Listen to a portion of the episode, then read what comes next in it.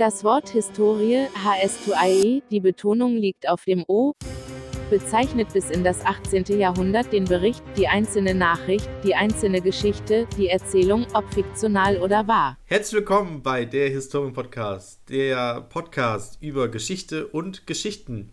Wir sind bei Folge 15 16. angekommen. Es ist sogar Folge 16, 16 sagt mir gerade meine Assistentin. Mein Name ist Jörg und das ist. Olli. Hi, ich bin Olli. Hallo Olli, wie geht's dir? Mir geht es sehr, sehr gut. Cool. Ich bin gut ins Referendariat gestartet. Ja? Wie läuft's denn Ja. so? Beziehungsweise, nein, Oh, nett. Moment. Wir machen erst die Ja. zeitliche Einordnung. Denn wie jeder So gute Podcast klassischer haben wir, Smalltalk. ja, wir haben ein, ein, ein Konzept hier und an das äh, halten wir uns. Ja, Zeitliche richtig. Und ihr kennt ja auch unseren. Ähm, also, die Griechen, die haben übrigens ihre Zeitrechnung immer in Olympiaden gemacht. Und Jörg, wonach machen wir unsere Zeitrechnung hier nach dem äh, Datum. fest? Nach dem Datum? Ja. 13.11. Aber wir hier 2018. im. Ja, ja, aber wir hier im Podcast? Nach dem Datum? Nach der Bundesliga. Ach so.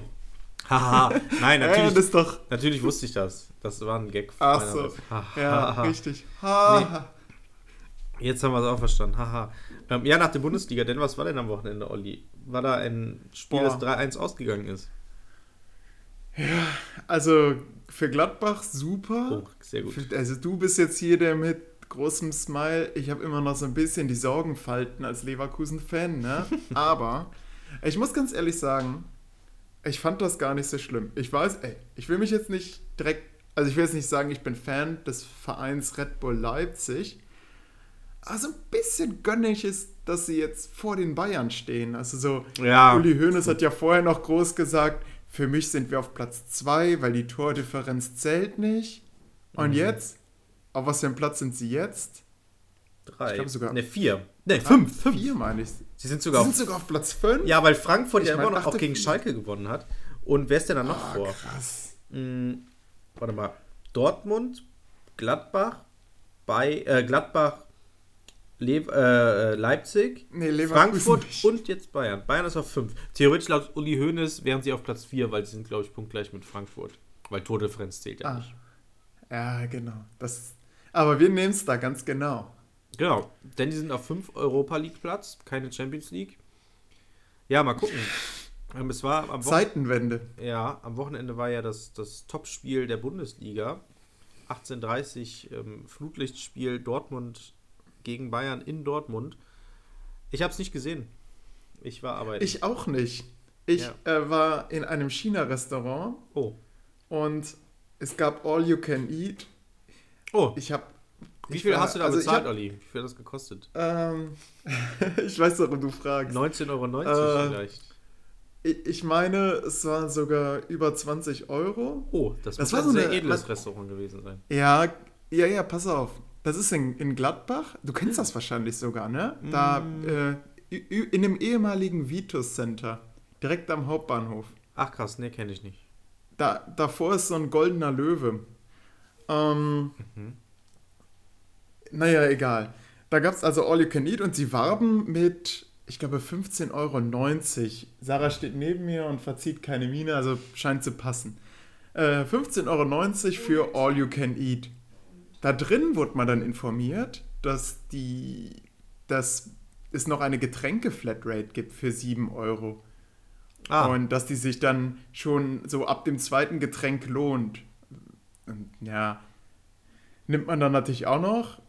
Und denn, denn sonst hätten die nämlich 2 Euro für ein, äh, wenn man kein Getränk genommen hätte, hätten die auf jeden Fall 2 Euro mehr abgebucht. Und dann sagt sich natürlich jemand, na Moment, dann nehme ich da einfach 5 Euro mehr und dann habe ich halt auch Getränke Flatrate.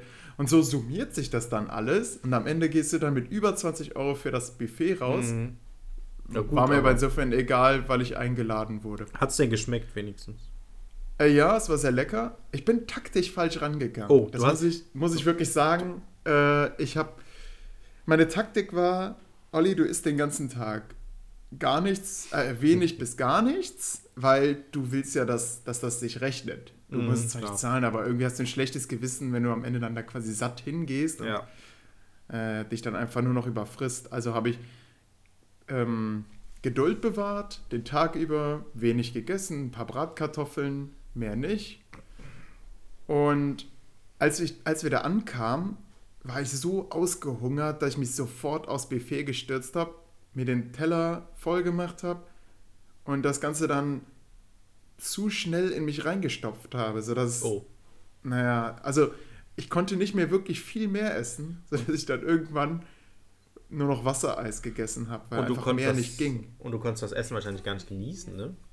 Genau. Zudem, parallel lief ja auch noch Dortmund und Bayern, Ach. sodass ich dann immer ab und zu aufs Klo gegangen bin und also in den Live-Ticker reingeschaut habe. Und hey, wenn man sich schon voll gefressen hat und dann merkt man noch, Dortmund liegt 1-0 zurück, keine gute Kombination. Dann ist man natürlich traurig und wenn man traurig ist, dann. Ach Dann ja. schmeckt das Essen gar nicht Äh, mehr, ne?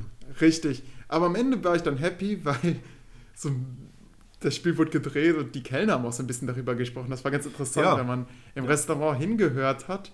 Dann hat man so Tuscheln gehört. So, ey, sie, Mhm. sie haben es jetzt ausgeglichen. Ja, krass. Ja, das war, bei, das war bei uns auf der Arbeit tatsächlich auch so. Ähm, Ich kenne da ja auch. Und da haben wir ähm, unter, dem, unter dem Team sozusagen haben wir gewettet, also Ergebnistipp einfach, 5 Euro jeder in Pott. Am Ende waren, also es haben sechs Leute mitgemacht. Und man, es war richtig blöd. Ich habe 3-1 getippt und ein anderer, der im Endeffekt Für, dann das für 3 wen? Äh, für Ach Dortmund. ja, klar. Für, Und ein Ja. anderer, der wollte auch 3-1 tippen, aber war halt schon belegt. Er hätte theoretisch auch 3-1 tippen können, aber dann hätten wir uns halt das Geld teilen müssen, ähm, was auch in Ordnung gegangen wäre. Aber ich, ähm, er hat dann 3-2 getippt. Das Ah, nächstgelegene und dann natürlich gewonnen. Richtig ärgerlich. Ähm, Ey, naja, das ist Karma, Jörg. Das gibt es ja nicht. ja. Wenn ja, du, du hättest kompromissbereit sein müssen und sagen so, ja, komm, dann tippe ich halt auf 3-2 und dann hättest du es gewonnen. Naja, ja. Ergebnis. Aber, aber lustigerweise ähm, bringt mich das direkt auf ein Thema, weil das spielt so ein bisschen darauf an, beziehungsweise etwas Historisches, Olli. Wir haben Hm. nämlich, ähm, wir haben getippt und dann habe ich als Gag gesagt, ähm, ja, weil, also es stand schon irgendwann fest, als Bayern äh, das 2-1 geschossen hat, dass halt ich schon raus bin. Da habe ich gesagt, ja Leute, das ist schon klar, dass ich ähm, hier 1 Euro Provision nehme, weil ich habe halt das Geld eingesammelt und die Tipps aufgenommen. habe gesagt, okay, pro, pro, per, pro Tipper 1 Euro. Dann hätte ich halt 5 Euro wieder rausgehabt und dann plus minus null im Endeffekt. Mhm. Und alle so, äh, äh, was bist du für ein Spasti? Und einer hat gesagt, was bist du denn für ein Jude? Oh, Und dem hast du erstmal einen Geschichtsvortrag gehalten. Nee, habe ich nicht. Ich habe es dann so natürlich so stehen lassen. Ich will ja natürlich hier jetzt auch nicht den, den Klugscheißer dann auf der Arbeit raushängen lassen. Ja. Aber, ah, ist schon grenzwertig. Hm, Aha. Ich habe mit meiner Freundin darüber geredet und die meinte, sie hätte 100% was gesagt. Weil sie gerade das... es vielleicht, du, du hättest, ah, jetzt überlege ich, was wäre denn ein guter Spruch? Weißt du noch, als wir über Homosexualität gesprochen haben, da hast du mal den, den Tipp gesagt, wenn jemand sagt, oh, das ist voll schwul, dann soll man sagen, ja, das finde ich auch schön. Oder sowas. Hm, Ähm, jetzt die Frage, wie reagiert man darauf, wenn man als Jude bezeichnet wird? Auch noch in finanziellen Kontext. Ja, inner, also ich habe mal innerhalb eines ähnlichen Kontextes habe ich mal gesagt, oh, ich als zukünftiger Geschichtslehrer müsste jetzt eigentlich eine Ohrfeige verteilen. Also, also als Gag-mäßig, ne? Und dann wurde ich danach auch, und dann bin ich halt weitergegangen. Also es war halt so eine Situation, wo im Vorbeilaufen irgendwas gesagt wurde, auch so was mit Nationalsozialismus. Und dann habe ich gesagt, das halt gesagt, bin weitergegangen. Und später kam die Person tatsächlich auf mich zu und meinte so, äh, Jörg, wie, wie, wie meintest du das denn? Dann habe ich ihr das halt erklärt so. Und dann war es auch, war dann auch okay. Vielleicht hätte ich sowas Oh. irgendwie so. Ein, also eigentlich ist vielleicht ist das die Lösung. Irgendwie so sagen, okay, das geht nicht, aber so beiläufig sagen, sodass die sich dann selbst hinterfragen, die Person, und dann nachher vielleicht nochmal fragen, nach, selber nachfragen, so sozusagen so, so einen Denkanstoß geben, äh, okay, das ist jetzt nicht in Ordnung. Aber auch direkt nicht so rechtfertigend sein, sondern das dann so offen lassen. Okay, finde ich jetzt nicht so cool. Und dann, dass die dann selber erstmal drüber nachdenken müssen, vielleicht. Ja. So, reflektiere deinen, Ja, deinen Ausspruch von eben. Ja, das Problem ist aber auch, im Nachhinein ist man immer klüger. Ne? In der Situation Ja. muss dann halt auch so schnell sein, dann muss die dann irgendwas. Und was, was, wenn die dann fragen, ja, und, und warum soll ich das jetzt nicht sagen? Und dann stehst du da, ja, wegen der Vergangenheit, ja gut, und dann bringen dir irgendwas, erzählen was und dann sagst du, ja, stimmt, ist schon nur klar, dass es nur ein Witz ist und so. Ist dann, man muss dann schon sehr, sehr souverän auftreten, finde ich. Das stimmt. Hm. Ja, es gibt keine Patentantwort. Ja, es Ja, ist schwierig. es ist so- es ist, ja, keine Ahnung. Hast du das mit dem. Vielleicht, was? vielleicht, ich überlege, ob man vielleicht einfach sagen soll, hey, wie meinst du das denn jetzt? Und ihn dann so ein bisschen in, so. in den Zwang Stimmt, zu ja. bringen. So, ja, weil, weil Juden ja Geld verleihen und Halsabschneider sind. Wie alle Juden? Ja, genau, irgendwie so. Nein, nein, nur, nur bestimmte. Ja, wie bestimmte? Dann sag doch, Jörg, du ganz bestimmter Jude. ja. Ja, wollte ich jetzt nicht so, hey, tut mir leid, Jörg. Und die haben natürlich Angst vor dir, weil du auch krass Ja. gebaut bist. Das stimmt. Wie? Ja, dass du, ähm, du machst die Leute ja nicht nur argumentativ fertig, sondern auch körperlich. Ja, gut, der ist ein bisschen dicker als ich gewesen und größer und wahrscheinlich auch kräftiger. Okay, dann ist es wahrscheinlich schlagkräftiger. Ja, das Argument zieht nicht. hat. Naja, aber ähnlich ist das ja jetzt auch mit dem, ich weiß nicht, ob du das mitbekommen hast, mit dem äh, Fall in einer Wisconsin, in einer Schule in Wisconsin, wie wird es ausgesprochen? Wisconsin, oder? Ja, da ist ein Abschlussfoto Mitte des Jahres irgendwann geschossen worden, wo alle männlichen Abgänger oder ich nenne es mal Abiturienten sozusagen, weil das ist ja der gleiche Abschluss oder ähnlich, wo sie auf einem Foto alle gemeinsam den Hitlergruß zeigen. Das, das macht jetzt gerade in den Medien so ein bisschen Aber Runde. ja, in Amerika ist ja auch die Meinungsfreiheit ganz groß geschrieben. Insofern kann ich mir vorstellen, dass das da sogar legal ist. Nee, ja, Ah. aber es ist trotzdem, also es ist tatsächlich, ähm, die Schule musste sich rechtfertigen Mhm. und es, dem wird jetzt wohl nachgegangen von irgendeiner Agency oder so, keine Ahnung. Also, Ja, zum Glück. und, und der Twitter-Kanal von Auschwitz, von der Gedenkstätte, hat sich auch dazu gemeldet. Also es ist, also es hat schon grö größere Runden, also ich meine, es war irgendwie in den News, so in den Nachrichten. Mhm. Äh, Es hat schon eine größere Runde geschlagen. Also es ist jetzt nicht so, als wenn das jetzt so, ja gut, äh, in Amerika kann man das ruhig machen. Nee, nee, nee. Also die müssen sich da schon jetzt verantworten für. Und ah, lustigerweise ist da einer oder ein paar zeigen halt keinen Hitlergruß. Und er meinte, da ist halt einer, hat halt gesagt, ja, ich fand das, das ist mit meiner Vorstellung halt nicht zu vereinbaren, deswegen habe ich es nicht gemacht, den Witz sozusagen mitzumachen. Hm, Ja, finde ich dann auch eigentlich gute Sache. Ja, ja, krass. Also so, so muss man ja auch eigentlich sein. Was muss das eigentlich, für das Image der Schule auch bedeuten? Ne? ja, richtig, Also- bitte. Also, ja, ich verstehe das schon, warum sowas gemacht wird und so, aber es gehört sich halt eigentlich nicht, ne? Einfach aus Respekt der Verstorbenen oder der Opfer gegenüber. Ist die Frage, was sie da für einen Ge- Geschichtsunterricht äh, haben. Ich habe mal gehört, dass jetzt nicht Mhm. unbedingt im Unterricht, aber so gerade von Hobby, Hobbyhistorikern in Amerika äh, so ganz gerne der Nationalsozialismus verherrlicht wird. Oder ich meine, man kennt es ja auch von South Park und sowas, und man macht sich halt auch gerne drüber lustig. Es ist ja auch irgendwie befremdlich und über Befremdliches macht man sich gerne lustig. Tja. Ja, Es fehlt halt der nähere Kontext, wenn das so komplett aus Spaß gemeint ist und man den Witz vielleicht nicht versteht. naja, die Frage ist ja, darf man darüber Witze machen? Also darf man das Hitlerzeichen als lustigen Gag auf einer Abschlussfeier sozusagen zeigen? Und es war halt ein Gruppenfoto, ne? da sind 100 Leute auf dem Foto und jeder macht den Hitlergruß. Oh, krass. Ja, okay, das, also ist, ja, ich dachte jetzt ist so ein Klassenfoto, also so ein Klassenabschlussfoto. Aber Ja, so ist, natürlich das auch. Die sind da schön aufge die sind da schon schön aufgereiht, so auf so auf so, einem, so einer Treppe, sag ich mal. Mhm. Und ähm, zeigen halt den Hitlergruß. So. Ja, also in Deutschland ganz klar illegal. Das Ja, ist, ge- äh, genau. Also macht äh, das da nicht, gibt es Leute. gar keine Diskussion, genau. Äh, Lifehack, lasst es. äh, und in Amerika wahrscheinlich auch große Wellen, weil man sagt, das sind Absolventen, das sind eigentlich Menschen, die sollten ein reflektiertes Geschichtsbewusstsein haben, die sollten sich dessen bewusst sein, was sie da gemacht haben und äh, naja, schwieriges Thema auf jeden Fall. Ja, es ist, es ist so ein bisschen die, genau die gleiche Diskussion wie mit den Plantagen, die wir schon hatten in Folge irgendwann. Ja, ja.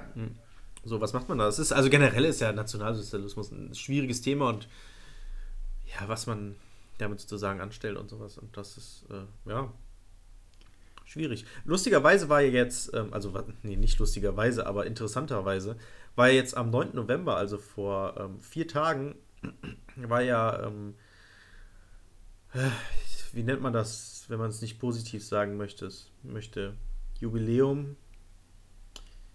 Äh, wie nennt ja, man es denn?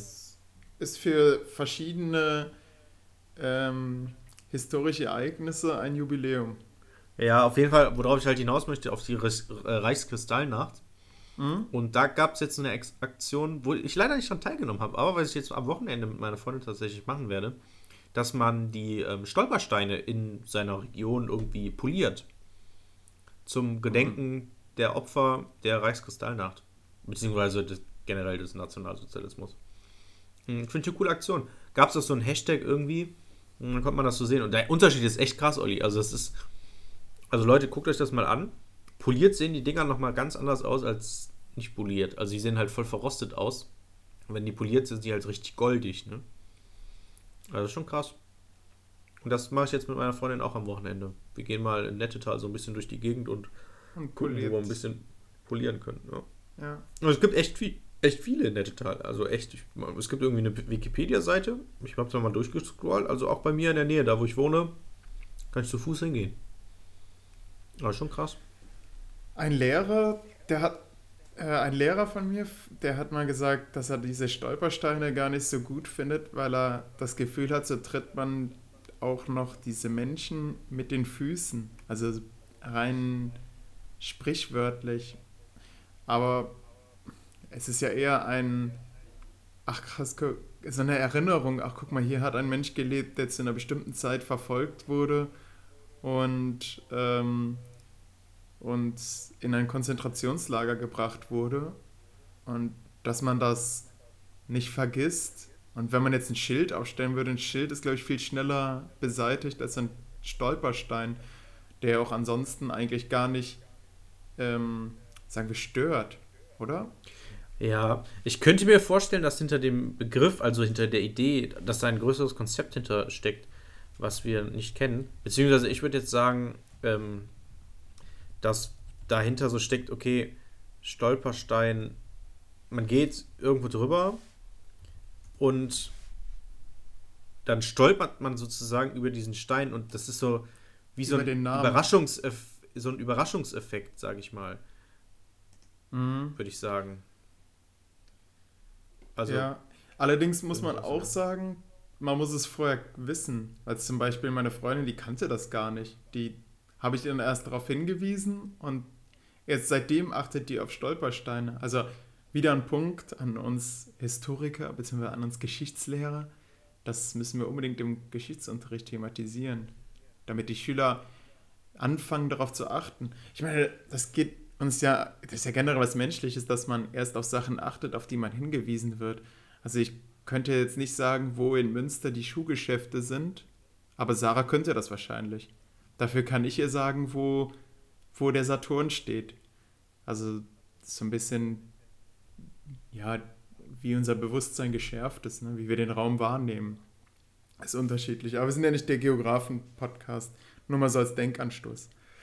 Mhm. Ähm, ich habe gerade mal geguckt, ähm, es geht vor allem eben darum, mit, bei diesen Stolpersteinen, das, was ich gerade gesagt habe, ist nicht im Sinne von darüber stolpern, wortwörtlich, sondern es geht vielmehr, dass man mit dem Kopf darüber stolpert. Also man sieht die per Zufall um und die sind bewusst halt mehr oder weniger versteckt, um halt so, ach krass, hier wohnte einer und gleichzeitig soll dadurch ähm, diese typische Zeitzeugenaussage, ja, wir haben doch von nichts gewusst und wir haben doch alle ähm, nichts gemerkt und davon, von den Deportationen nichts.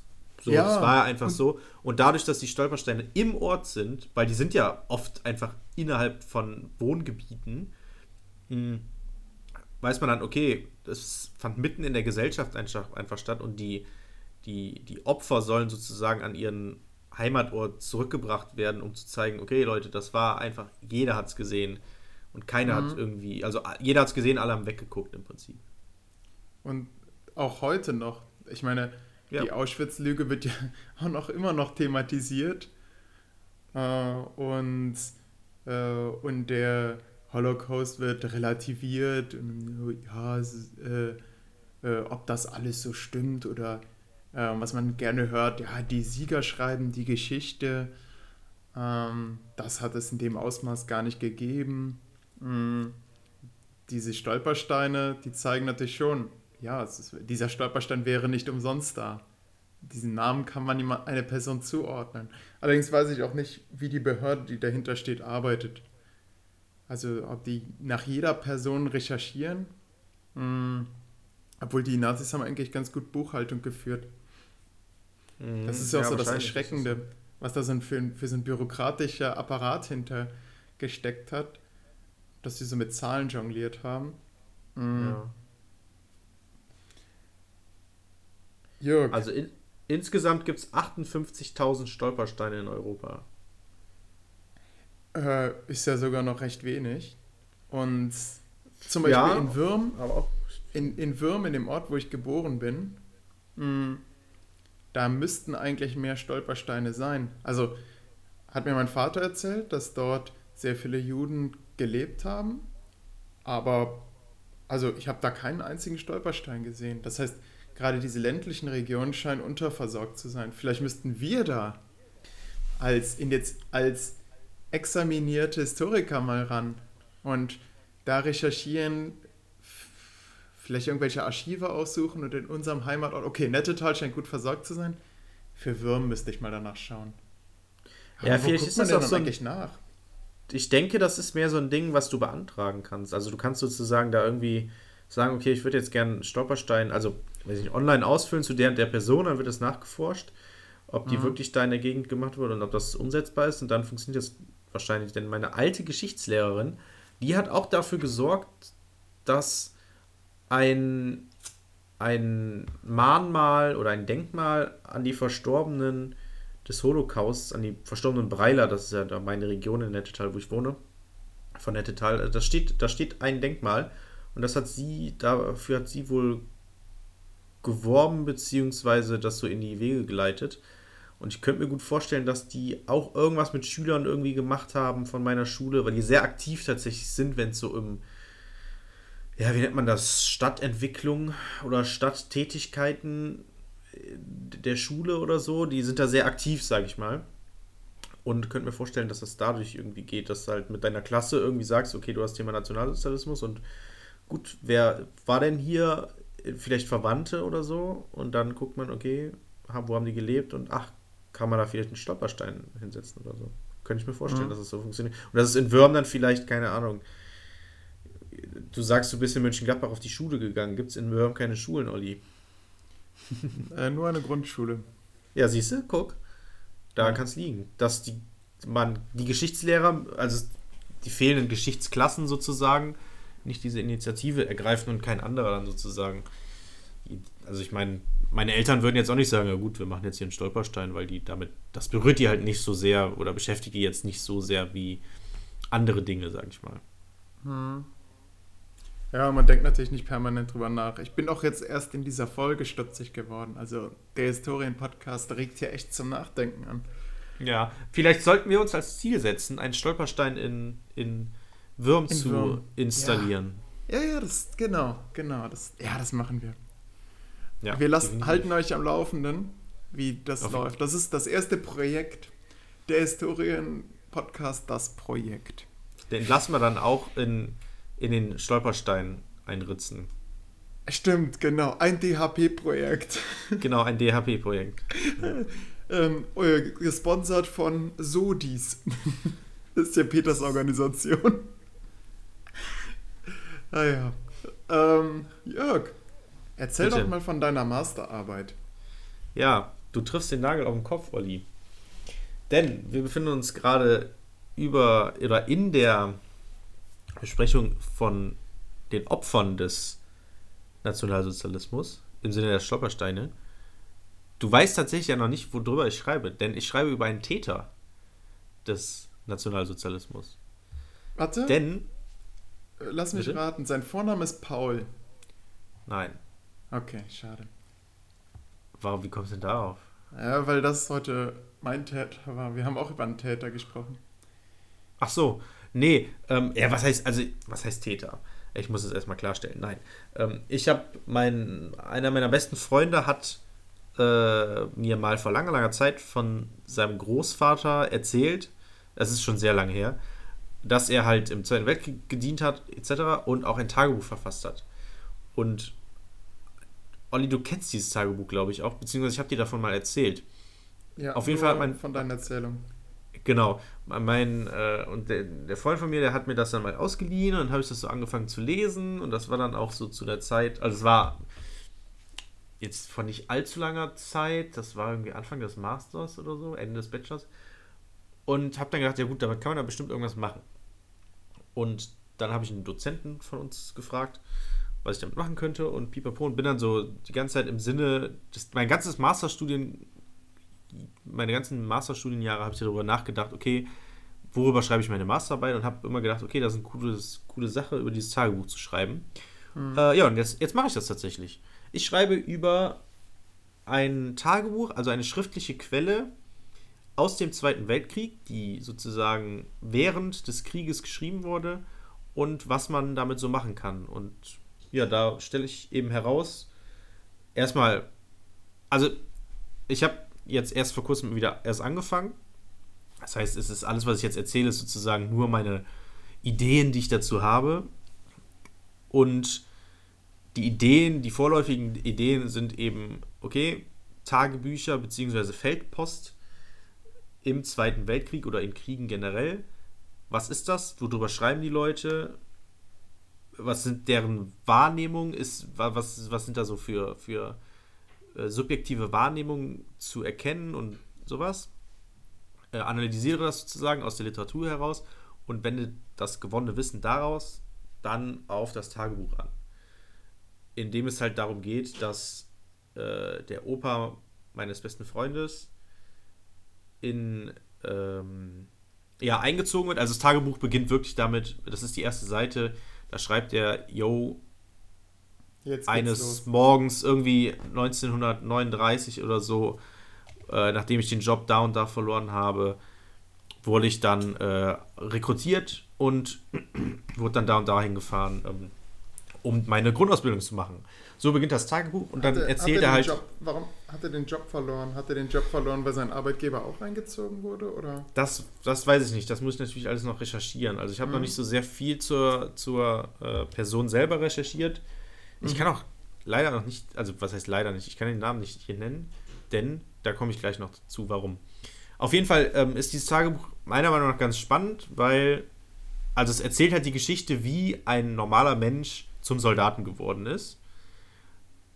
Aus der Sicht eines Wehrmachtssoldaten halt einfach, also eines Nazis. Also, wenn man es so nennen möchte. So, er war halt Wehrmachtssoldat. Also, ob er jetzt Nazi war oder nicht, ist dann mehr oder weniger egal. Erstmal. Mm, und also es beginnt halt mit der, mit der Rekrutierung, Grundausbildung, okay, ähm, los geht's in den Krieg. Er fährt nach Frankreich. Zu dem Zeitpunkt, wo er ankommt, ist, wird Frankreich schon erobert. Und ja, also das sind halt so, also die, die Stelle, die ich immer erzähle, wenn, es, wenn ich von diesem Tagebuch erzähle, ist, dass er halt nach Frankreich kommt und da wird er eben in ein, in ein Hotel stationiert an der ich glaube, es ist die Atlantikküste. Und er schwärmt halt von der schönen Landschaft, von diesem tollen Hotel mit dem riesen ähm, Ofen, der da ist, äh, beziehungsweise Kamin. Und wie schön die, die, der Ausblick ist, dass er das Meer gesehen hat und wie gerne er da spazieren gegangen ist, etc. Und die Wahrheit dahinter ist sozusagen, äh, Deutschland hat zu der Zeit irgendwie ein paar Wochen vorher Frankreich erobert und dieses Hotel wurde einfach ausgenutzt, um jetzt deutsche Soldaten da zu stationieren und die ehemaligen Besitzer wurden dann einfach verjagt, beziehungsweise vielleicht sogar umgebracht, man weiß es nicht. Und so geht es dann halt weiter. Und dann irgendwann geht er natürlich dann auch aus, von Frankreich weg und muss dann ähm, gegen Russland kämpfen. Mh, mm, oder die UdSSR vielmehr. Ja, und davon erzählt halt dieses Tagebuch. Es geht leider tatsächlich nicht bis zum Ende des Krieges. Also es hört Ende 41 auf. Das ist auch der Abschluss des Tagebuchs, wo er dann schreibt, ähm, die weiteren Kriegserlebnisse haben es mir nicht mehr möglich gemacht, hier weiterzuschreiben. Was ein bisschen blöd ist, meiner Meinung nach, weil das ja sozusagen auch ein sehr spannender Teil dieser, dieser ähm, Ja. der, der, der Krieg gegen die UdSSR oder Sowjetunion. Ja, genau, und das ist sozusagen der grobe Rahmen von, meinem, von meiner Masterarbeit, worüber ich schreiben werde. Hast du schon überlegt, äh, was du da schreibst? Also du wirst das ja in der Geschichtsdidaktik schreiben. Ja und nein. Also, der Dozent ist ein Geschichtsdidaktiker, Ja. aber ich weiß noch nicht, wo, also ich weiß noch nicht, wo die Reise sozusagen hingeht. Es geht auf jeden Fall als, also ich teile das sozusagen, mein Plan ist es in zwei Teile aufzuteilen. Zum einen, erster Teil, also Kriegspost, ähm, beziehungsweise, ähm, wer ist es denn, Tagebücher und, und Feldpostbriefe und sowas im Allgemeinen, was da halt drin steht. Also, wenn man, also klar, das ist natürlich ein bisschen generalisierend, aber es ist halt, es sind typische Merkmale, die an diesen Briefen äh, sind. Zum Beispiel das, was ich gerade erzählt habe mit den, der Beschreibung der Landschaft. Das ist ausgiebig, das, ist, das findet sich überall da. Gleichzeitig gibt es ähm, bestimmte Begriffe, die immer wieder ge ge genannt werden. Der Umgang mit dem Tod. Wie wird der Tod beschrieben? Das ist fast schon stereotypisch, wie das äh, in den in Feldpostbriefen und in Tagebüchern der damaligen Zeit verfasst wurde. Und das analysiere ich halt aus der Literatur heraus. Kannst du ein bisschen spoilern diesbezüglich? Wie sehen denn die Soldaten den, wie schreiben die über Tod? Was ist denn da stereotypisch? Ja, das kann ich eben noch nicht, weil ich mich noch nicht richtig eingelesen habe. Ach so, ja, weil du sagst, es sei stereotypisch, dann dachte ich, jetzt sagst Ja, du. nein. Ja, ich habe ich hab, ähm, ich hab Literatur rausgesucht und da in den Kapiteln ein bisschen rumgeblättert und da ist halt tatsächlich, da wird dann sind das so Statistiken, wie bestimmte Worte äh, statistisch häufig aufkommen und sowas. Ähm, Hast du, Ja. hast du mal in den, also du weißt ja noch nicht, ob du didaktisch oder fachlich, äh, äh, ob du fachdidaktisch oder rein fachlich schreiben wirst. Boah, da habe ich meiner mündlichen Prüfung direkt eins für, für drauf bekommen. Da habe ich das gesagt und direkt kam von der Gegenseite, hey, wir sind auch, äh, wir sind Fachdidaktik und nicht nur Didaktik. So, Okay. Ja. Ähm, naja, also du weißt noch nicht genau, wofür du dich entscheiden sollst. Nein, es, es geht, also, es, also der, der Anfang ist sozusagen klar. Ich schreibe erstmal über Tagebücher und, und Feldpost und sowas äh, im Allgemeinen. Wie, inwieweit das dann in so, so eine didaktische Richtung abdriftet, im Sinne von, wie kann ich das verwenden für Unterricht, sage ich mal. Da Mhm. weiß ich noch nicht, wie viel Platz ich mir da lasse und ob ich das so mache. Was auch darauf hinausläuft, beziehungsweise darauf ankommt, was ich dann im Endeffekt mit dem Tagebuch mache. Ob ich das dann sozusagen durchanalysiere, okay, was, wie sind denn seine Erinnerungen äh, oder beziehungsweise seine Wahrnehmung von dem Krieg im Vergleich zum wahren Geschehen. Also als Beispiel halt, okay, schönes Hotel hier in Frankreich und schöne Landschaft. Wahrheit, zwei Wochen vorher wurde das Ding erobert und die äh, alten, äh, die Besitzer des Hotels wurden ermordet. Als Beispiel. Ich weiß nicht, ob es so ist, aber als Beispiel ist. Als sehr plakatives Beispiel. Hm, sowas vielleicht. Oder ob ich das dann eher in die Richtung mache, Fachdidaktik, okay, wir haben jetzt dieses Tagebuch, was kann man denn damit machen? Im Sinne davon, dass man bei Schülern historisches Denken lernen, vermitteln kann oder beziehungsweise Eindrücke von der Zeit vermitteln kann. Weiß ich nicht, irgendwie Material erstellen oder sowas. Ja, da weiß ich noch nicht, in welche Richtung es geht. Vermutlich eher in Richtung 1. Also, dass es eher so nicht darauf hinausläuft, dass ich irgendwie Material erstelle. Denn das hat einen bestimmten Grund. Lass mich raten. für- Bitte. Der Kernlehrplan. Dass es da Nein. nicht. Äh, okay. nee, der Grund ist tatsächlich ein ziemlich blöder, der auf einen weiteren Punkt aus dem Google Docs Dokument anspielt. Denn, Olli, Wie viel wert ist deine Quelle?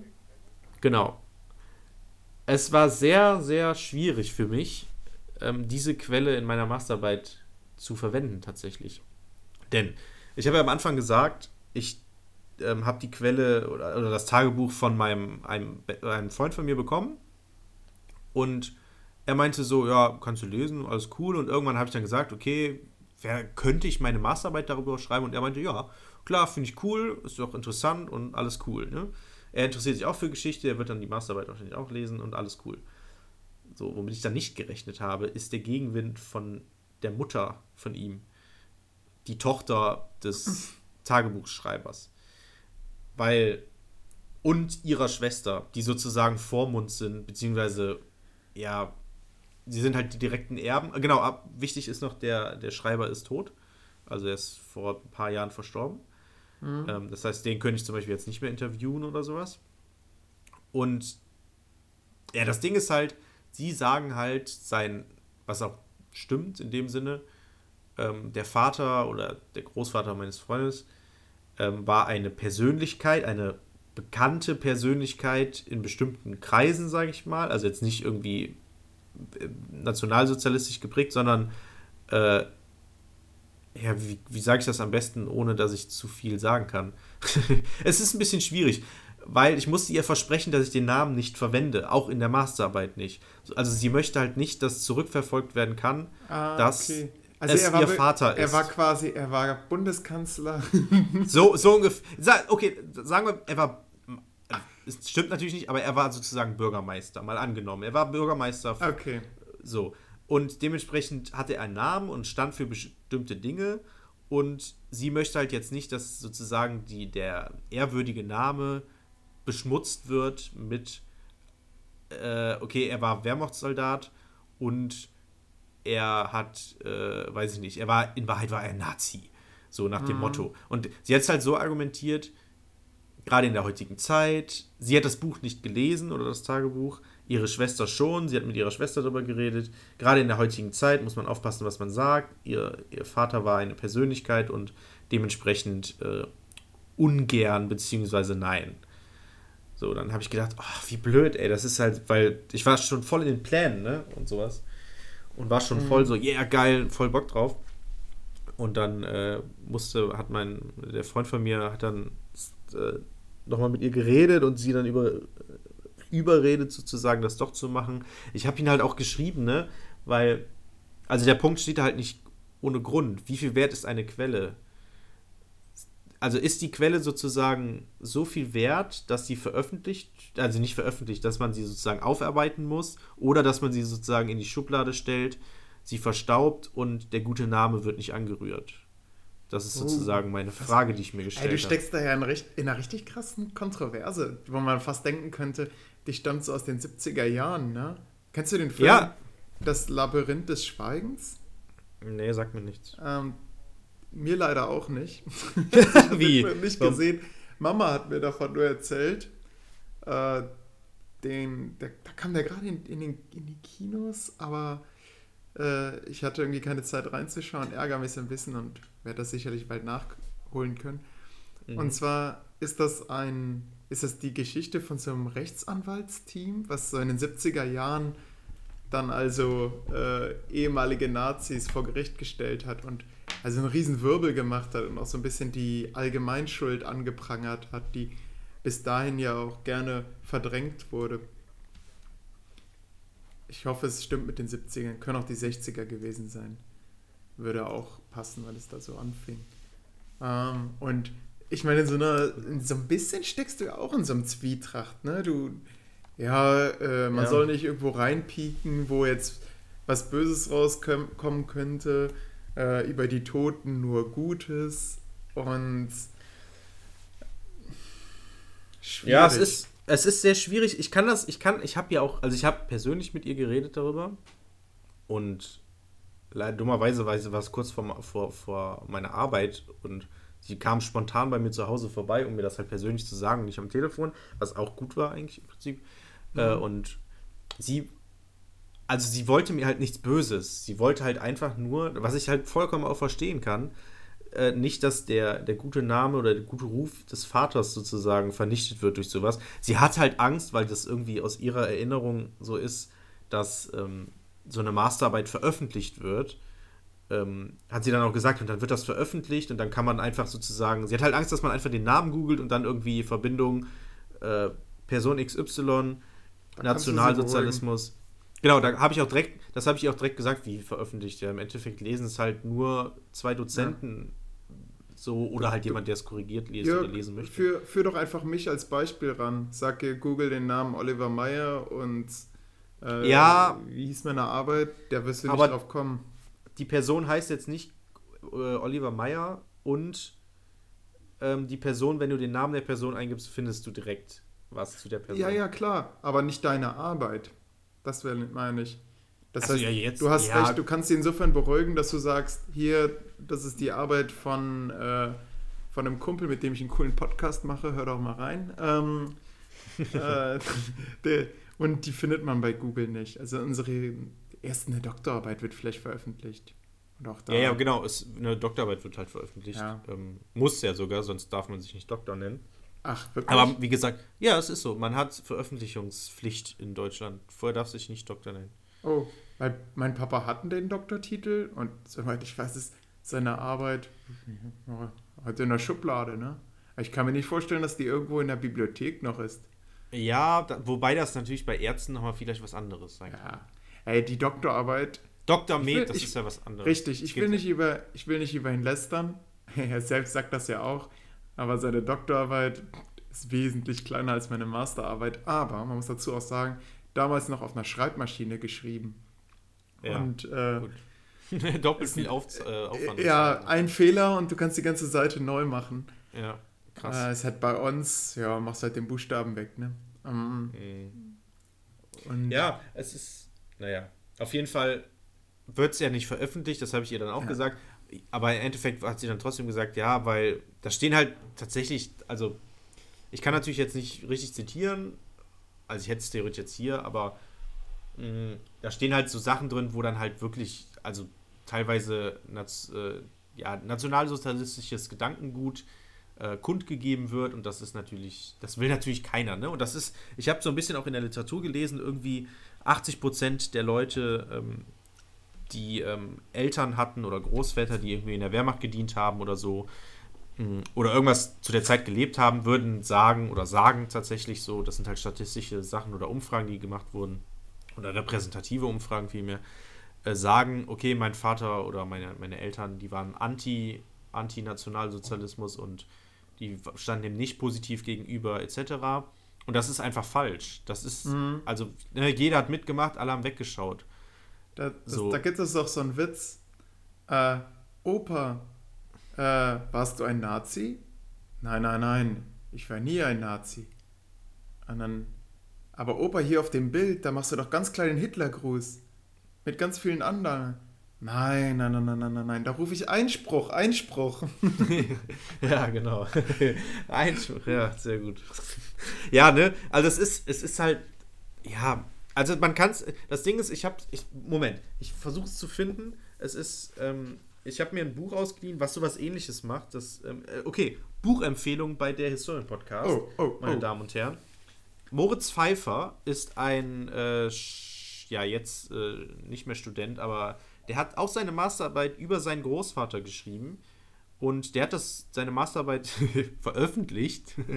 ähm, aber es war eine Master of Arts Arbeit, also die war weitaus länger und das Buch ist auch weitaus länger als nur 60 oder 80 Seiten oder so, sondern hat über 200.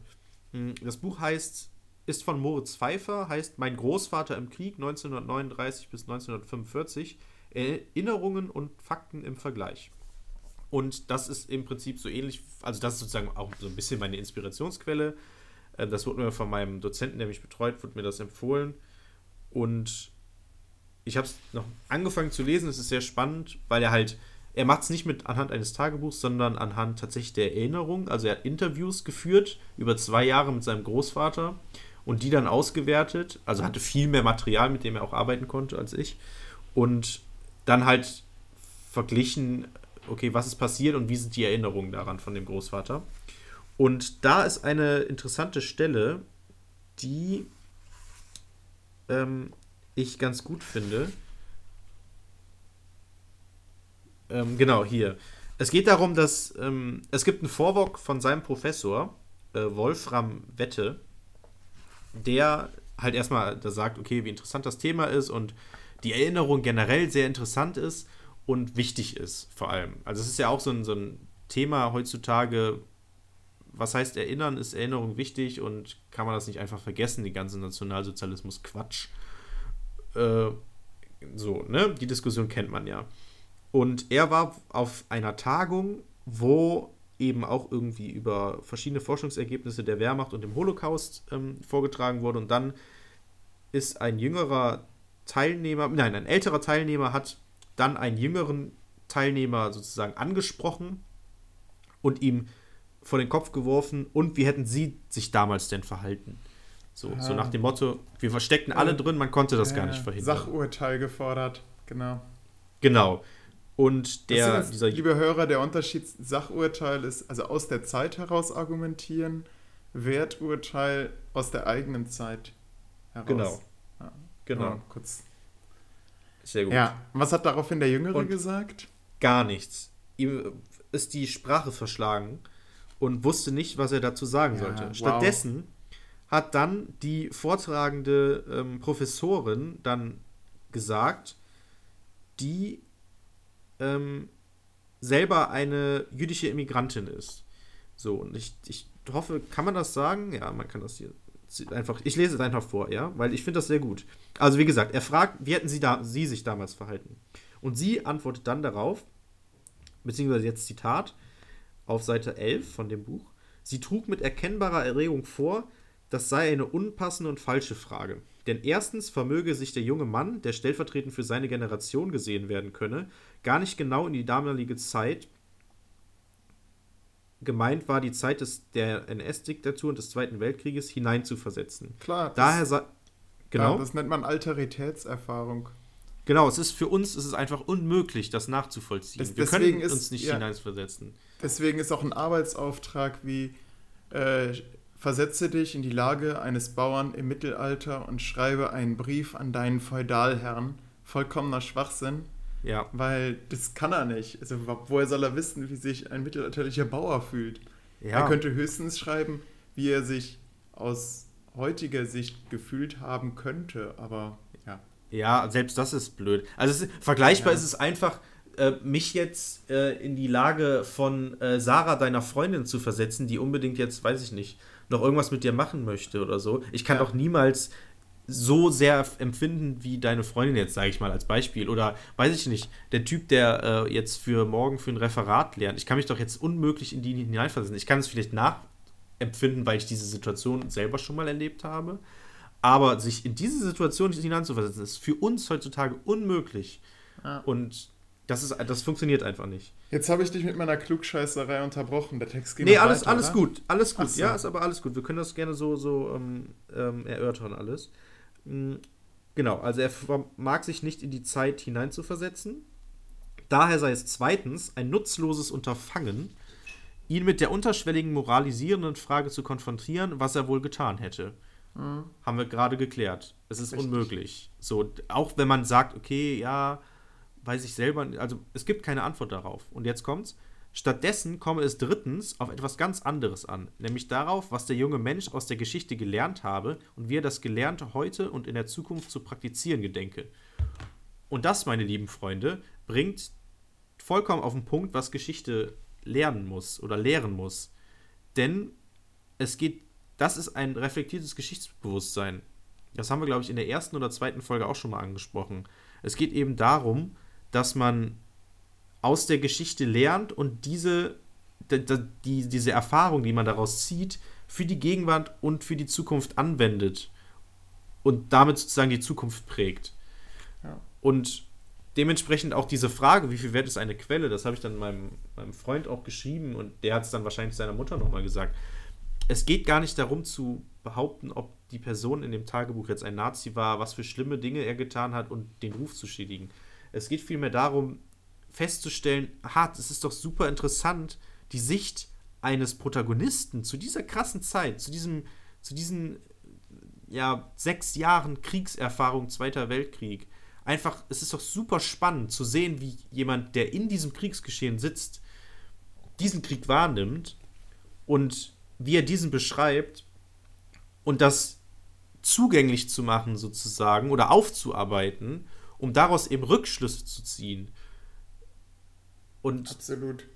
deswegen finde ich eben, auf die, um die Frage sozusagen abzuschließen, ich weiß nicht, ob du da noch was zu sagen möchtest, dass eben wie viel wert ist eine Quelle im Vergleich zu der, dem Ruf eines Menschen. Da würde ich immer die Quelle höher stellen, weil, also ich finde, ein Ruf, ja, der kann zwar geschädigt werden, aber es ist jetzt nicht so krass, oder? Also, ich, Ja. also die Quelle ist halt so viel wert, die kann so viel bringen und das äh, gerade, also das Problem ist ja, dass sie ähm, Angst hat, dass dann irgendwie eine Verbindung zum Nationalsozialismus hergestellt werden kann. Aber gerade das, wenn eine so, ich sag mal, herausragende Persönlichkeit so in äh, solches Gedankengut hat, das kann man auch ganz gut beschreiben. Also beziehungsweise damit kann man auch die Zeit sehr gut erklären, dass halt jeder damit betroffen war und man sich da sozusagen nicht von loslösen konnte. Ja, vielleicht eine weitere Schiene, worüber wir die Frau erreichen können, wäre, dass wir mal schauen, warum schreibt man denn eigentlich ein Tagebuch? Also das scheint ja so ein, so ein Mittel zu sein, um irgendwie eigene Gedanken zu verarbeiten. Mhm. Und ein Tagebuch wird, muss eigentlich immer geschrieben werden mit der Bewusstsein, dass es irgendwann mal jemand liest. Und dass diese, also, weil sonst könnte man es ja auch theoretisch in den Sand schreiben und dann kommt das Meer und löscht das aus, was man geschrieben hat. Also, hm. äh, das Dumme ist, man weiß als Historiker, also das, das hatte ich mal in einem Seminar, wir wissen einfach nicht, warum Leute Tagebücher schreiben. Es, es ja. gibt ganz viele, die das machen, aber wir kennen nicht die Beweggründe. Es, es gibt ja zwei Arten. Also ich habe auch mal versucht, ein Tagebuch zu schreiben, habe es dann auch irgendwie aufgegeben, weil ich's, also, ich ist so gescheitert wie dein Instagram, ja. Nee, ich habe einen neuen Instagram-Account. Ja, ja, ja, ich weiß, das hast du schon erzählt. nee, ähm, ich habe tatsächlich versucht, während meiner Bundeswehrzeit äh, Tagebuch zu führen und vorher auch schon irgendwie. Es ist ganz, es ist richtig cringe, wenn man mein, mein klein, ich hatte so ein kleines Büchlein, da habe ich so komische Geschichten reingeschrieben und so. Und ah, das ist richtig unangenehm, das zu lesen. Ich habe es letztes Mal ausgepackt und nochmal gelesen. Es ist richtig unangenehm, das zu lesen. Und einmal lag es auf dem, also es, irgendwann habe ich halt mein, mein Zimmer irgendwann mal aufgeräumt und haben dann auf dem Dachboden Bücher und sowas hingelegt. Unter anderem auch dieses, ich nenne es mal Tagebuch. Es war nicht richtig so, heute war ich da und da, sondern es war mehr so Gedanken aufschreiben. Teilweise alles auch ziemlich mürbe oder so. Und irgendwann bin ich dann mal auf dem Dachboden. Also es lag dann für eine Weile auf dem Dachboden. Irgendwann bin ich dann mal hochgegangen. Aber da lag das Tagebuch an einem anderen Ort, wo ich das hingelegt habe. Oh das heißt, je, dein Tagebuch irgendjemand aus, gelesen. Irgendjemand aus meiner Familie hat es gelesen und nie darüber gesprochen. Richtig unangenehm. Ich habe es mir dann direkt vom Dachboden weg und wieder irgendwo bei mir versteckt. Also es ist richtig, ich habe es tatsächlich noch. Vielleicht lese ich irgendwann mal darauf vor. Interessante Quelle, ja. Ähm, und ich habe halt versucht, in, äh, über meine Bundeswehrzeit zu schreiben. Aber ich kam mir direkt beim ersten Ding, ich habe auf der Hinfahrt tatsächlich zur Kaserne, meine erste Hinfahrt, habe ich angefangen, dann das Tagebuch zu führen. Und es war so richtig, äh, das ist so richtig so, oh nee, kann man heute nicht mehr lesen. Das ist so richtig. Also ich habe auch irgendwann, ich habe während der Grundausbildung irgendwann aufgehört. Manche Leute so, äh, Marc, also ich, man wird ja mit Nachnamen gesprochen. Was machst du da? Ich so, ja, schreib Tagebuch über meine Erlebnisse hier. Ach so, ja, eigentlich eine coole Idee so, ja, hm. Und dann war es direkt immer so, ah, ich muss das immer heimlich machen und dann ist es so unangenehm, weil es ja, ah, weiß ich, es war hat sehr gekünstelt. Nicht, aber es hat doch auch seinen Reiz, wenn man was heimlich macht, finde ich. Ja, aber es war so, so, okay, ich muss jetzt was schreiben, okay.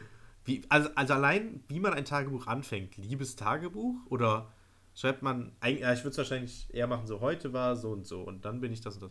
Oder so, ja, ich weiß es nicht. Ich habe es auf jeden Fall irgendwann aufgegeben und nicht mehr weitergeschrieben. Ich kann noch mal raussuchen, ich, keine Ahnung. Vielleicht, vielleicht lese ich ein paar Highlights vor oder so. Weißt, weißt du, dass ich, ich habe auch, ich habe nicht ein Tagebuch geschrieben, aber ich hatte mal so ein kleines Heftchen, wo ich so Olli löst alle Weltprobleme drin hatte. Also so habe ich es nicht genannt, aber ich habe gedacht, hä, eigentlich ist die Lösung, die ich habe, so einfach, dass sie genial ist.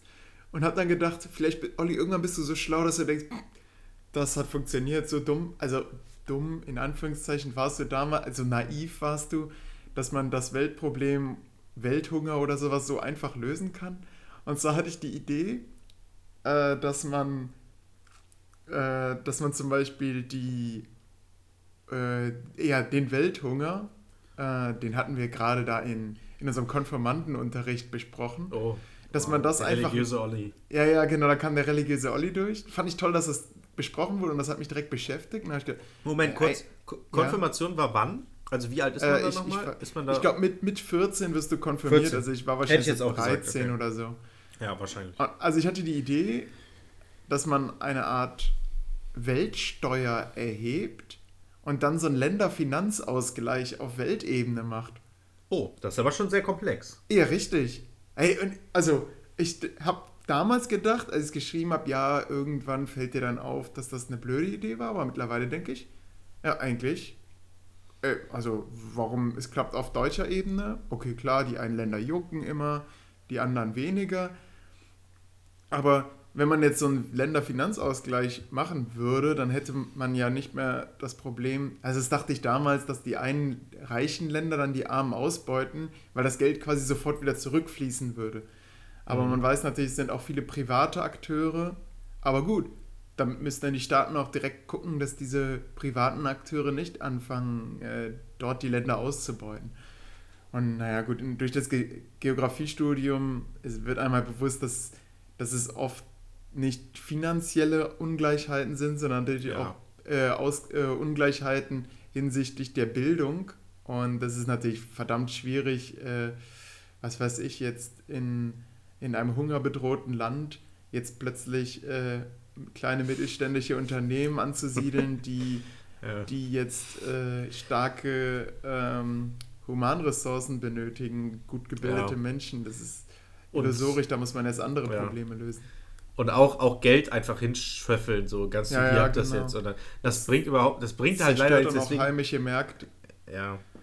Das, das macht halt auch gar keinen Sinn. Das ist so ein bisschen, habe ich heute noch einen Artikel zugelesen, wie der Bundeswehraufenthalt in Mali im Moment ist es Mali? Ich weiß es nicht. Ähm, irgendwo in, in Afrika ist auf jeden Fall die ich Bundeswehr meine, stationiert. Mali. Ist es Mali? Äh, mhm. Moment, oder ist es Kongo? Ich habe irgendwie im Kopf, dass es nee, Kongo nee, Mali. ist. Ist es Mali? Okay. Wo auf jeden Fall die Bundeswehr dort Leute ausbilden soll, um da eben den Kampf gegen die, ähm, gegen die, ich weiß nicht, gegen wen die da kämpfen, mh, zu führen. Und das ist halt gescheitert. Also es, es, da sind 1000 Bundeswehrsoldaten, das ist der größte Bundeswehreinsatz seit der Gründung der Bundeswehr.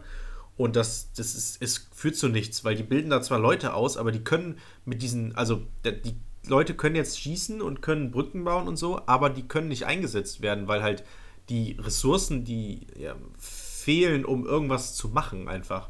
Da, da fehlt einfach komplette Koordination. Die haben es da jetzt fehlt an Patronen. Ja, nee, also es, es fehlt einfach an, an dieser generellen, ich nenne es jetzt mal humanen Infrastruktur, dass halt einfach da jemand ist, der das leitet und sagt, okay, und da müssen wir das dann so machen und so und so. Oh, jetzt bin ich ins Mikrofon gekommen. Aber man, ah ja, okay, und, ich kann es nicht nachvollziehen. Ja. Und also es ist, äh, in dem Artikel wird es besser erklärt, als ich es jetzt erklärt Auf jeden Fall, also es führt so irgendwie ins Nichts und es genauso ist es so, wenn man jetzt ganz viel Geld einfach irgendwo hinschickt, das ist überhaupt nicht nachhaltig. Das Geld wandert dann irgendwie doch dann in irgendwelche ähm, äh, Finanz, auf Finanzwege von irgendwelchen illegalen Sachen und sowas. Mhm. Es ist, also es ist halt Marc, tatsächlich haben sie nicht, alles nicht so einfach. Ich glaube, letzten Folge gesagt, aber die Bundeswehr, ich kann gar nicht nachvollziehen. Es wäre jetzt lustig, wenn ich das so als O-Ton einspielen könnte. Hey, die Bundeswehr, ich kann gar nicht verstehen, warum die Leute da ständig gegen fluchen. Letztens haben sich ja. zwei Dozenten unterhalten und wie unreflektiert sie mit der Bundeswehr gesprochen haben. Ja, da kann ja, da kann ja die Truppe nichts für. Die werden da ja nur hingeschossen. Also da kann die, die Truppe kann da ja nichts für. Das ist ja die, die. Ja, ja be beziehungsweise Deutschland macht ja das, was sie da eigentlich vorhaben. Aber es bringt halt nichts, weil die. Also das Ziel war es, ähm, die äh, Armee von Mali so gut auszubilden, dass sie sozusagen, genau, Rebellen war das Wort, was ich eben gesucht habe, gegen die Rebellen zu kämpfen. Mhm. Ich glaube, es sind Rebellen. Und das macht ja die Bundeswehr und die bilden ja auch Leute aus. Aber es fehlt dann halt an anderer Stelle, wo die Bundeswehr gar keinen Einfluss drauf hat, fehlt dann eben das Konzept, die Idee, okay. also Ideen. Also so, es fehlt halt an, an viel mehr als an gut ausgebildeten, äh, ja. gut ausgebildeten Soldaten. Weil ein Soldat, also in dem Artikel stand das so, ein Soldat hat das so beschrieben, es ist so ein bisschen wie, wenn man Chinesisch lernt, aber dann nie nach China fährt. Okay, ja. ist ein seltsames Beispiel, weil ich nicht so ganz verstehe. Habe ich auch nicht ganz verstanden, aber es klang ganz gut. Ich hoffe, du würdest es mehr verstehen als ich, ehrlich gesagt. Und dann hättest du gesagt, ah, mh, ja, mh, gut. Jetzt habe ich es auch verstanden. Nee, gut, streichen wir das. Ähm, wir sind jetzt ja. eh am Ende. Ja, ja, Moment, Moment, Moment. Ich will das noch kurz mit dem, was wir vorher, mit deiner Quelle verknüpfen, was wir jetzt gerade so, erarbeitet okay. haben. Okay, was Jetzt hier Sicherungsphase. Und zwar habe ich noch eine abschließende Frage an dich. Und okay. zwar, wir haben ja gesagt, äh, die Soldaten machen dann nur ihren Job, die kriegen ja ihren Befehl und so weiter. Ja. Würdest du das jetzt auch sagen, der Typ in deinem Tagebuch, ist das so einer? Also war das ein Mitläufer? War das ein, war das vielleicht ein ähm, Schuldiger? Also war das ein Nazi? Einer, der, der das gerne gemacht hat und der sich auch an Verbrechen beteiligt hat? Oder würdest du sagen, war halt ein einfacher Soldat? Weil ich meine, über die Schuld von Soldaten äh, kann man Hab ja auch, auch gut Literatur. diskutieren und da könntest Da- du ja, ja. das dann als exemplarische Quelle heranziehen für Ja. Schuld oder Mitläufertum. Ja, da, da können wir tatsächlich in einem halben Jahr, wenn ich die Masterarbeit, oder vielleicht Äh. früher auch, aber in einem halben Jahr, wenn ich die fertig haben, dann können wir dann, dann tatsächlich nochmal drüber reden. Das Ding ist, ich habe tatsächlich die Quelle, oh, ich würde sagen, nur zu einem Fünftel, einem Viertel vielleicht gelesen. Mhm. Ich bin sie auch gerade am, tatsächlich am Transkribieren, weil die Schrift ähm, am Anfang noch gut ist und irgendwann wechselt er den Stift und dann ist es so ein Stift, der so durch die Seiten durchdrückt und dadurch wird es sehr schwer zu lesen. Äh, weswegen ich da noch nicht so viel zu sagen kann. Also, es ist auf jeden Fall so, dass nationalsozialistisches Gedankengut ähm, darin vorkommt. Er sagt zum Beispiel, äh, ich weiß jetzt nicht, ob der Bolschewismus so genannt wird, aber er sagt zum Beispiel, dass, ähm, also ich, ich nenne es, ah, da hatte ich gestern auch eine Diskussion drüber. Er sagt das N-Wort über Schwarze, das kommt ein paar Mal vor. Mm. Ja, und verschiedene andere Dinge, wo es sich so zeigt, okay, es ist das Gedankengut sozusagen drin. Im Endeffekt, wenn man auch seine Taten nach dem Krieg sieht, ist es dann wahrscheinlich so, dass er tatsächlich, also was heißt ein Mitläufer war? Er wurde halt eingezogen und hat dann dementsprechend seinen Job gemacht. Und danach, also wie gesagt, er ist ein angesehener Mann gewesen, ne? Mhm. Aber das ist ja immer eh die Frage. Ähm, da habe ich heute auch noch ähm, beim WDR Zeitzeichen was zugehört, dass äh, Polizisten teilweise Ver Kriegsverbrechen gemacht haben oder begangen haben. Oh ja. Und danach wieder in der Bundes-. In der Bundes... Ja genau, die lief, die habe ich Boah, das war krass, ne? Das ist richtig krass, wo so 40.000 Leute innerhalb Ja. von 2000, äh, zwei Tagen einfach ermordet wurden oder über so ein Feld geschickt wurden. Warte, wie hieß das die- und nochmal? Musik Erntedankfest. äh, Erntedankfest oder sowas. Erntefest wahrscheinlich, meine ich. Irgendwie sowas. Ja. Ja, so total Und- krass. Ja. Und Äh, äh, Heinz, Hoff, Heinz Rührmann haben sie. Äh, sie haben auf jeden Fall kabarettistische Musik gespielt Ja. und also über, über so einen Propagandawagen und damit man so die Schüsse übertönt hat, aber es Ja. gab auch Leute, die, die haben sich dann da freiwillig beteiligt, weil Und dann- war halt ein Radau. Ja, das war ein Riesenradau. Die haben auch irgendwie sich die ganze Zeit dabei betrunken und dementsprechend nicht so gut getroffen. Und dann Ja. haben die am Anfang, am Anfang haben die einfach so die übers Feld laufen lassen und irgendwann haben die gesagt, okay, wir müssen jetzt so Graben bilden zum Schutz vor Feinden. Und da wurden die dann so gestapelt und diese Graben, die von den, von den Opfern auch vorher gegraben wurden, bevor die getötet wurden, waren dann nachher so voll mit Leichenbergen, dass die sich darüber getürmt haben, dass sozusagen die Graben nicht tief genug waren. Äh, total krasses Thema. Mhm. Auch un, Auch schrecklich, schrecklich fand ich, dass sie die Kinder nicht erschossen haben, die Säuglinge. Weil sie gesagt haben, ja, die ersticken dann am Blut. Boah, Un, das ist so krass. ist die Ja, Kugel nicht wert. Und, ja, Und und das ist. dass die so krass. Maschinengewehre heiß gelaufen sind, Ja, weil, obwohl das- nur jeder eine Kugel bekommen hat. ja, wobei das. Also die Aussage, also ich habe Maschinengewehr geschossen. Jetzt kommt der Profi. äh, nee, tatsächlich, also es läuft tatsächlich sehr schnell heiß. Das ist so. Also man hat immer ein extra Rohr dabei, weil es tatsächlich sehr schnell heiß läuft. Und ein Schuss mit dem Maschinengewehr abzugeben, ist nahezu unmöglich. Das funktioniert nicht. Das Ach. kann, selbst ein guter Schütze kann nicht einen Schuss mit einem, man hat ja so eine Kette, wo, äh, wo die ähm, ähm, Munition drin ist. Und das ist wirklich, du hast, also es gab beim, beim Bund, als ich da war, gab es eine, eine Übung, da musste man, ich glaube, es waren mindestens vier Salben, Salven schießen oder waren es drei? Mit 15 Schuss. Ich glaube, es waren vier. Sodass du sozusagen vier Schuss abgeben musstest pro Salve. Mm, Und dann bestimmtes bestimmte Felder treffen. Aber kann man so einen denn nicht ein Kreis. Maschinengewehr auf Einzelfeuer stellen? Ich meine, das hatten sie nämlich gesagt. Ja, sie haben, es wurde Einzelfeuer be, be, bedingst. Ach so, befohlen. Okay. befohlen. Ich, also Okay. mit dem heutigen Maschinengewehr, was sehr, sehr nah an dem Maschinengewehr von 2000, äh, von, vom Zweiten Weltkrieg dran ist, außer dass es sozusagen, es ist sozusagen eigentlich das MG3, was die Bundeswehr benutzt, ist sozusagen noch das gleiche Gewehr, was im Zweiten Weltkrieg, äh, Maschinengewehr, was im Zweiten Weltkrieg verwendet wurde, nur dass es gedrosselt ist. Weil beim, also es ist tatsächlich, es könnte mehr schießen, wenn man wollen würde. Ah. Weil es halt kriegsrechtlich, Genfer Konvention ist das, etc. MG3 ist also dieses ja, genau. G36, dieses Skandalgewehr. Nein, nein, nein, nein, nein, nein, nein, nein. Oh. G36 ist, ist äh, ein, ein, ein Gewehr. Okay, lieber Ein- Hörer, verzeiht. Äh, Ein, Masch verzeih ein Maschinengewehr ist dieses. Ja, ein Maschinengewehr ist dieses typische fette Ding, wo du nicht so ein Munitionsding hast, was du so irgendwo reinsteckst, sondern du hast so eine Ach Munitionskette. ja, stimmt, du hattest eben Das ist, so, gesagt. das ist dieses typische Drrrr, das Ah, ist wo, Maschinengewehr. wo einer das Ding festhält, ne? Ja, nee, einer man, hält die man auch Kette und der andere schießt. Ja, genau. Genau so ungefähr. Und G36 ist halt ein Sturmgewehr sozusagen. Ich bin, also es ist ein, es ist ein äh, automatisches Gewehr auf jeden Fall, womit du, da kannst du einstellen, Einzelfeuer, äh, Dauerschuss, und da ist eigentlich immer Einzelfeuer eingestellt. Ähm, und Krass, und so ein Ding hast du geschossen? ja, ich habe alle. Ist das nicht voll ja. laut? Es ist mega laut. Und, und wie gesagt, man kann nicht einen Schuss abgeben, weil du drückst, das ist so, das geht, das rattert so schnell durch, das Ding schießt 1200 Schuss pro Minute.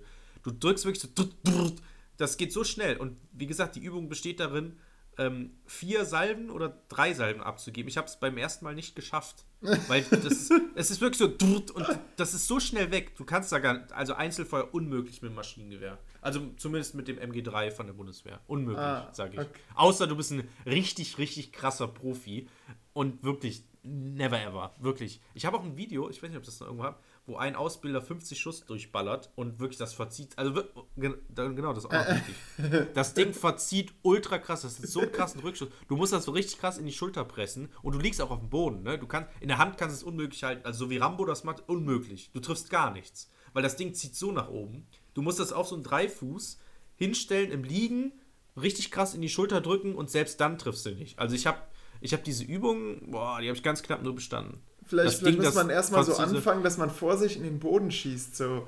Und dann geht man immer weiter hoch. Ja, so wie, oh, es ist jetzt es das ist- Mikrofon war nicht lang genug. Äh, naja. Es ist super, aber es, wie gesagt, aber auch trotzdem also interessant, darüber noch Ja, zu ich, reden. Ja. ich finde es ich find auch faszinierend, wie du da aufblühst bei dem Thema. Ja, gut, ich kann da natürlich auch viel zu sagen. Ich meine, ich war Ausbilder, ne? Ich musste das äh, abfragen und, und sagen, hier, "Hä, wie viel schießt das in der Minute? Während die das so zerlegen und zusammensetzen mussten. Also, ah, du warst da richtig der Prüfer. Aber du ich warst, fand- du warst quasi das schon ich Lehrer. fand die Folge, ich fand Ich die fand Folge sehr schön. super gut. Es war Ja, ich eine auch. sehr historische Folge. Endlich mal passend zum Namen der Hey, echt. Mann. Äh, die Also- ganzen Leute, die enttäuscht sind, äh, dass wir. Ich weiß gar nicht, sind Leute enttäuscht? Ey, gib uns mal ein Hörerfeedback. Ich muss, also man muss erst bis Folge Warte! 15 und oh nein! kommt Oh, ich schon wieder gesagt. Ähm, wir haben was ganz Wichtiges vergessen. ja eine Hörerfrage, ja. Ja, genau, die Hörerfrage. Nee, das geht nicht. Wie? Also wir zeichnen die Folge hier wirklich auf, damit wir die Hörerfolge abarbeiten können. Was? Ähm, das müssen wir jetzt wirklich machen. Nein, äh, Olli, wir sind schon viel zu weit. Die Folge ist hiermit zu Ende, das Intro läuft. Okay, scheiße. Ich stoppe. Ey, wir sind unfähig, wir sind unfähig. Liebe Stopp. Hörer, ciao Leute. Ciao. Äh, empfiehlt uns weiter. Das Wort Historie, HS2IE, die Betonung liegt auf dem O, bezeichnet bis in das 18. Jahrhundert den Bericht, die einzelne Nachricht, die einzelne Geschichte, die Erzählung, ob fiktional oder wahr.